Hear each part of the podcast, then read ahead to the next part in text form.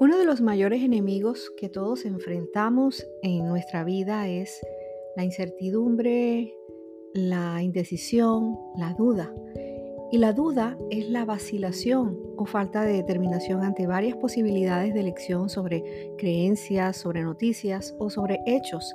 Y en ocasiones nos preguntamos si lo que vamos a hacer es lo correcto, si hacemos ese viaje o si mejor esperamos otra ocasión, si proponemos matrimonio o simplemente seguimos esperando, si compramos casa o no, si nos atrevemos a hacer ese negocio o si mejor nos quedamos quietos como estamos, si nos compramos ese vestido que nos gusta o la camisa o simplemente no invertimos ese dinero.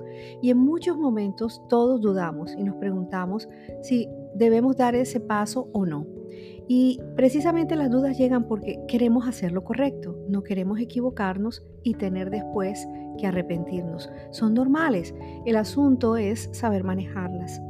Las dudas nos pueden llevar a detenernos, a sentir mucho temor o a no dejarnos avanzar hacia las metas que soñamos o que tenemos. Y eso le pasó a Pedro. Un día, estando en la barca, vio a Jesús caminando sobre las aguas y quiso también hacer lo mismo. Y mira lo que le sucedió en ese momento. Él sale de la barca, camina sobre el agua, el agua y fue hacia donde estaba Jesús. Pero vio que el viento era fuerte y tuvo miedo y se empezó a hundir y gritó, Señor, sálvame. Y Jesús de inmediato lo tomó de la mano y le dijo, hombre de, de poca fe, ¿por qué dudaste? Y Pedro salió de la barca, se lanzó al agua, asumió el riesgo y hasta ahí todo iba bien. El problema fue que dudó.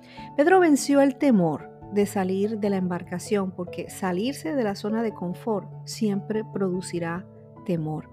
No es fácil salir del país sin saber cómo nos va a ir en el otro lugar o cambiarse de trabajo a algo desconocido. Lo que Pedro no venció fue el temor de verse hundiendo. Quitó la mirada del único que le podía dar la seguridad de avanzar. Por eso hay que vencer la duda o la indecisión.